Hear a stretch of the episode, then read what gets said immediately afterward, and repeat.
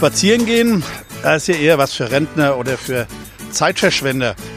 Könnte man meinen, ist aber falsch. Spazieren gehen liegt gerade jetzt im Trend, nicht nur im Grünen, sondern gerade in der Stadt. Wer Mainz wirklich kennenlernen will, der nimmt sich Zeit, erkundet Straßen, Gassen und Plätze zu Fuß. Und Neugier ist dabei nicht schlecht und Fragen gibt es ja schließlich auch mehr als genug. Die beantwortet die AZ-Serie Stadtspaziergang jede Woche. Jede Woche wird eine andere Straße vorgestellt mit ihrer Geschichte und ihren Geschichten aus guten und aus bösen Zeiten. Warum Mainz so aussieht, wie es heute aussieht? Die Stadtspaziergänge erzählen es. Und jetzt gibt es das Ganze auch als Hörspaziergang. Und noch ein kurzer technischer Hinweis. Der Hörspaziergang kann jederzeit auch gestoppt werden. Hallo und willkommen zur dritten Podcast-Folge der Hörspaziergänge durch Mainz die der AZ-Serie Mainzer Stadtspaziergänge folgt. Mein Name ist Michael Bermeitinger, Redakteur der Allgemeinen Zeitung Mainz und Autor der Serie.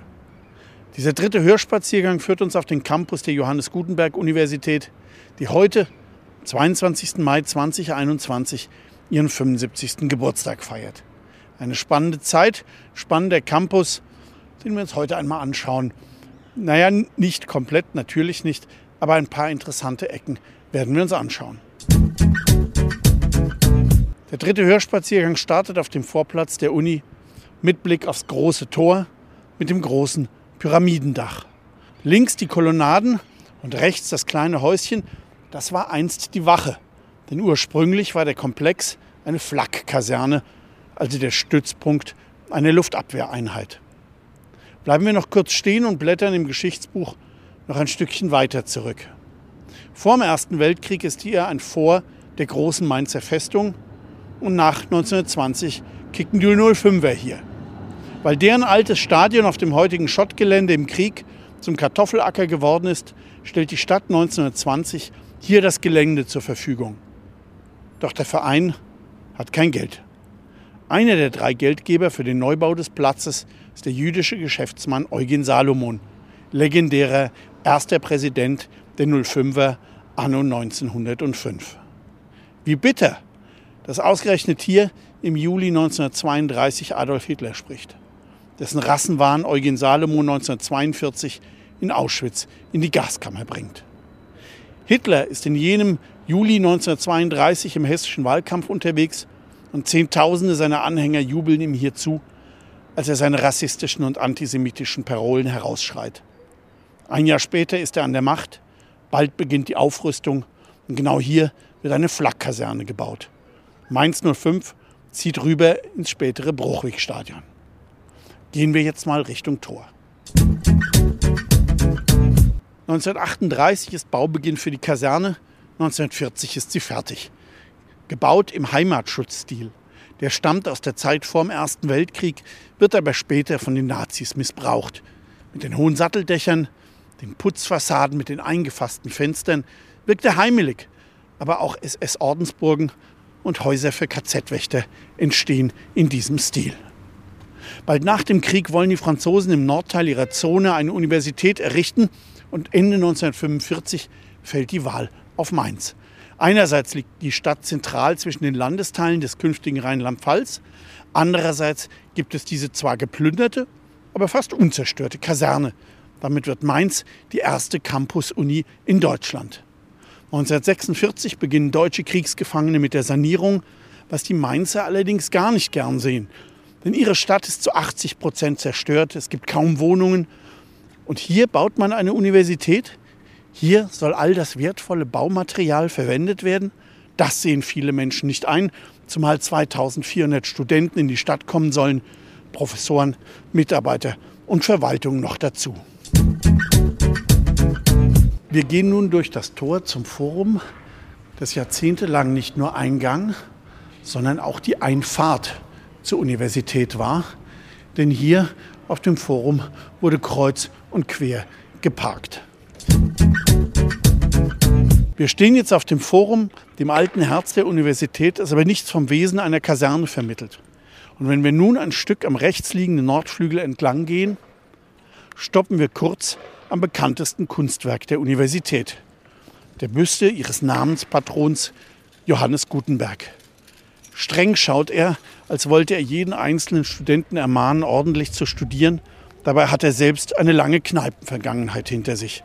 Die Büste steht seit den 30ern im Brauhaus zum Gutenberg an der Franziskanerstraße, also neben dem heutigen C&A. Doch nach 1945 wird es einsam für ihn in den Trümmern. 1950 wird er schließlich hierher geholt.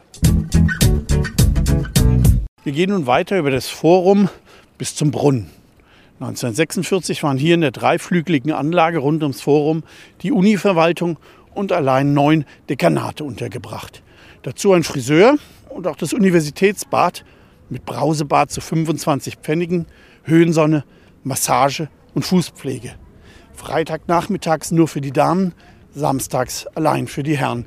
Ja, die Sitten sind streng damals, aber dazu später mehr. Erstmal werfen wir kurz einen Blick auf den Brunnen. Den hat Anfang der 60er ein Mainzer Unternehmer gespendet, Hans Klenk. Über Jahrzehnte bekannt als Deutschlands innovativster Produzent von Klopapier. Stichwort Hakle feucht und Hakle vierlagig. Im Krieg ist er Kommandant der Kaserne gewesen, später als erfolgreicher Unternehmer dann Mäzen der Uni. Nach dem Brunnen und anderen Gaben will er noch seine sündteure Gemäldesammlung spenden. Doch dann stellt sich heraus, dass die allermeisten Bilder keine alten Meister sind, sondern Nachempfindungen, auf jeden Fall keine Originale. Weil auch die Uni eine undurchsichtige Rolle spielt, gerät das Ganze zur Posse mit bundesweiter Publizität. Auch der Spiegel berichtet damals. Wir blicken jetzt auf den großen Riegelbau an der Forum Südseite mit der großen Freitreppe. Zu Wehrmachtszeiten ist hier das Casino und bald nach dem Krieg die Mensa, fast 40 Jahre lang. Am Anfang müssen die Studenten ihr Essgeschirr noch selbst mitbringen. Aber damals geht es eben nicht um Service, nicht um Lecker, sondern nur ums Sattwerden. Wenn wir jetzt Richtung Westen zum Becherweg gehen, blicken wir vorne links auf die alten Mannschaftsquartiere für die Soldaten.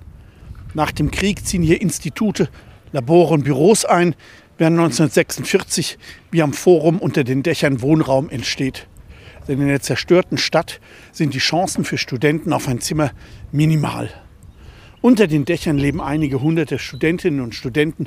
Wahrscheinlich sind es um die 500. Natürlich streng nach Geschlechtern getrennt. Je vier teilen sich ein Zimmer.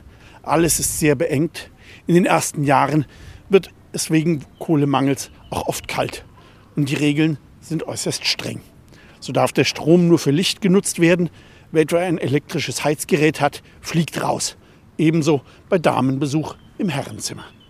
Ja, es ist wirklich streng. So ist in den Frauenwohngemeinschaften Herrenbesuch nur erlaubt bei Geburtstags- und Namenstagen von Verlobten, wenn die Verlobung öffentlich ist, von Vätern und Brüdern.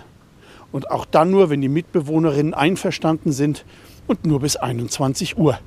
Da achtet schon die Heimleiterin drauf. Die Wohnungsnot der Studentinnen und Studenten begleitet die Mainzer Universität noch viele Jahre. Erst 1952 werden schließlich zwei Wohnblocks für Studentinnen und Studenten gebaut, dort, wo heute das Georg Forster Haus steht. Dann entstehen Wohnheime auf dem Hartenberg und in den 60er Jahren das Inter 1, in den 70ern das Inter 2, aber dazu später noch mehr. Rechter Hand sehen wir das Revi 2, das jüngere der beiden Häuser für Rechts- und Wirtschaftswissenschaften. Dahinter, für uns verborgen, liegt das Revi 1, mit dem 1960 eine mehr als ein Jahrzehnt währende Bauphase beginnt. Eine Bauphase, die nicht einfach nur Häuser auf den Campus stellt, sondern der auch Akzente setzt, wie wir gleich bei unseren nächsten Stationen am Kornel-Kleinmann-Weg sehen werden. Wir gehen nun weiter am Revi 2 entlang und stoppen dann am Kleinmannweg.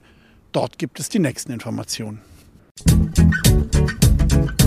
Wir stehen nun am Colonel Kleinmann-Weg und ging geradeaus den Becherweg hinunter. Rechts am Gebäude sehen wir an der Stirnseite ein kunstvoll gestaltetes Zitat von Albert Einstein zur Relativitätstheorie. Wir gehen weiter, blicken nach links zur Naturwissenschaftlichen Fakultät, kurz NATFAK, und bleiben dann kurz an der Muschel stehen. Kleinmann war nach dem Krieg der französische Stadtkommandant von Mainz und half beim Aufbau der Uni nach Kräften. Zunächst entwickelte sie sich auch prächtig. Von 2400 Studenten 1946 ging es hoch auf 6700 im Sommer 1949. Als aber viele andere Hochschulen wieder öffneten, gingen die Zahlen rapide runter, bis hinab auf 2800 im Jahr 1955. Für die Universität eine schwere Krise, zumal wieder Stimmen laut wurden, dass Mainz eben doch keine Universitätsstadt sei. Erst nach Mitte der 50er erholte sich die JGU, es ging aufwärts und man begann zu planen und auch zu bauen. Wir blicken nun auf die Muschel und bleiben einen Moment stehen. In kurzem Abstand entstehen 1961 das Haus für Recht und Wirtschaft I, 1964 die Unibibliothek, 1966 das Studentenwohnheim Inter I, 1968 das Hauptgebäude der Naturwissenschaftlichen Fakultät, vor dem wir hier stehen, und 1969 die hier neben uns liegende Muschel. Diese Gebäude verleihen dem Campus bis heute sein unverwechselbares Gesicht und sind prägend wie später nur noch die Zentralmensa. Letztere wird 2018 gemeinsam mit dem NATFAG-Gebäude und der Muschel unter Denkmalschutz gestellt. Forum und Casino sind es schon lange. Dass die Muschel mit ihrem geschwungenen, bis in den Boden reichenden Dach etwas Besonderes ist, gut, das erkennt man sofort. Aber der Reiz des neunstöckigen Fakultätsgebäudes, der offenbart sich erst beim zweiten Blick oder auch erst beim dritten. Das Besondere ist das enge Fassadenraster aus weißen Doppel-T-Trägern mit Brüstungselementen aus blauem Glas. Der Bauer des Gebäudes ist der spätere Leiter des Universitätsbauamts, aber Pate steht die Grundidee von Mies van der Rohe. Der hat diese Raster aus Doppel-T-Trägern 1949 erstmals in Chicago an einem Apartmentgebäude verwendet. Schön auch die von außen sichtbaren Treppenhäuser und der große Bügel, der oben über dem Dach sitzt. Wenn man nur lange genug hier steht, findet man viele reizvolle Details und gemeinsam mit der Muschel bildet der Bau der Naturwissenschaftler ein schönes, sich ergänzendes Ensemble. Wie gesagt, die Muschel ist ein architektonisch überaus reizvoller Bau, der gut sichtbar die Berliner Kongresshalle, die sogenannte Schwangere Auster, zitiert. Aber legendär ist das Hörsaalgebäude auch und vor allem wegen der Rauschen, lauten und bunten Muschelfäten. Aktuell gibt es hier nichts zu feiern, deshalb gehen wir nun weiter den Becherweg hinunter Richtung Altes Max-Planck-Institut. Rechter Hand Gänseblümchenwiese, eine alte Wehrmachtsbaracke dahinter und viel freie Fläche. Hier standen einst Gebäude der Universität, die teils noch auf Wehrmachtszeiten zurückgingen, aber die hat man, da funktionslos geworden und kaum mehr zu sanieren, mittlerweile abgerissen. Auf dem freien Gelände hier gegenüber der Muschel, hier soll in den nächsten Jahren die heiß ersehnte neue Unibibliothek entstehen. Und vielleicht wird es hier auch ein kleines Forum geben, das die Bereiche am Wälderweg und Becherweg miteinander verbindet. Wir sehen nun schon links vor uns eine kleine Gebäudegruppe die allerdings einst bedeutende Forscher, weltbekannte Forscher und Wissenschaftler gesehen hat. Das Max-Planck-Institut für Chemie. Es ist ein Komplex aus einst drei Bauten, von denen rechts und links noch zwei stehen. Das hinten quer liegende Werkstattgebäude ist bereits abgerissen worden. Hier hat einst Fritz Strassmann jahrzehntelang gelehrt und geforscht, der 1938 als Assistent von Otto Hahn an dessen Seite die Kernspaltung mitentdeckte. Zur offiziellen Eröffnung des Instituts und des Gebäudes, an dem wir jetzt hier kurz stehen bleiben, kamen 1956 Nobelpreisträger Otto Hahn und die große Physikerin Lise Meitner, die auch an der Entdeckung der Kernspaltung beteiligt war, eigens nach Mainz, eigens hierher. Damit aber nicht genug. Als 1980 Paul Krutzen hier Direktor wurde, erforschte er im rechten Gebäude die physikalischen und chemischen Grundlagen für die Entstehung des Ozonlochs eine Arbeit, für die er 1995 den Nobelpreis erhielt. Und dieses Gebäude, das eng mit den Namen Strassmann, Hahn, Meitner und Krutzen verbunden ist, zeigt sich heute in einem so traurigen und verwahrlosten Zustand, dass einem schlicht die Worte fehlen. Die Fenster sind mit Brettern vernagelt, das ganze Umfeld ist irgendwie verwahrlost und schlimmer noch, die Gebäude sollen abgerissen werden. Welch eine Gleichgültigkeit gegenüber der Mainzer Wissenschaftsgeschichte, welch eine Schande für den Wissenschaftsstandort Mainz. Wären diese Gebäude nicht ideal für ein Museum zur Geschichte der Uni und des Mainzer MPI? Nachdem wir uns nun das alte Max-Planck-Institut für Chemie angeschaut haben, gehen wir nun auf die andere Straßenseite und noch ein kleines Stück den Becherweg hinunter. Später hat Paul Krutzen seine Forschung, die ihm den Nobelpreis einbrachten, hier in dem Gebäude links mit der abgerundeten Ecke fortgesetzt. Aber wir wenden uns nun nach rechts über den Trampelpfad zum Straßmannweg und gehen weiter zum Wälderweg. Vor uns blicken wir auf das Fritz Straßmann Gebäude, den Neubau für die Kernchemie mit dem Trieger Forschungsreaktor. Straßmann selbst hat den Reaktor in den 50ern auf den Weg gebracht. 1960 beginnt der Bau, 1965 ist er schließlich fertig. Übrigens einer der kleinsten Reaktoren in ganz Deutschland. Bis 1960 ist hier links Schluss mit dem Campus, aber dann beginnt der Bauboom auf dem Campus. Das bekannteste und markanteste Gebäude jener Jahre ist das Studentenwohnheim Inter 1. Wir gehen nun weiter bis zur Kreuzung des Straßmannwegs mit dem Wälderweg und bleiben dort einen Moment stehen. Wenn wir jetzt nach links über den Bau der Musikhochschule hinwegblicken, nach oben in den Himmel, müsste nun dort das Interhochhaus aufragen. Aber es ist weg, abgerissen. Das ist jetzt Mitte Mai 2021, gerade mal zwei Wochen her. Viele Erinnerungen werden wach an das internationale Flair, an unzählige Zimmerpartys und Flurfeste, aber auch an den brutalen Überfall von 1982 Damals stürmten 100 Schläger des iranischen Ayatollah Khomeini das Inter, durchkämmten Flur für Flur und schlugen brutal auf Regimegegner ein. Die Folgen waren für die Schläger äußerst mäßig. Die Hälfte wurde abgeschoben, die Hälfte durfte weiter studieren. Das ist eben internationale Politik. Nun wenden wir uns wieder ab und gehen noch ein Stück den Wälderweg zurück in Richtung Forum.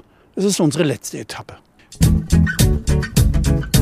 Wenn wir nun den Wälderweg hinuntergehen, sehen wir linker Hand ein paar Wohnblocks aus den frühen 50er Jahren.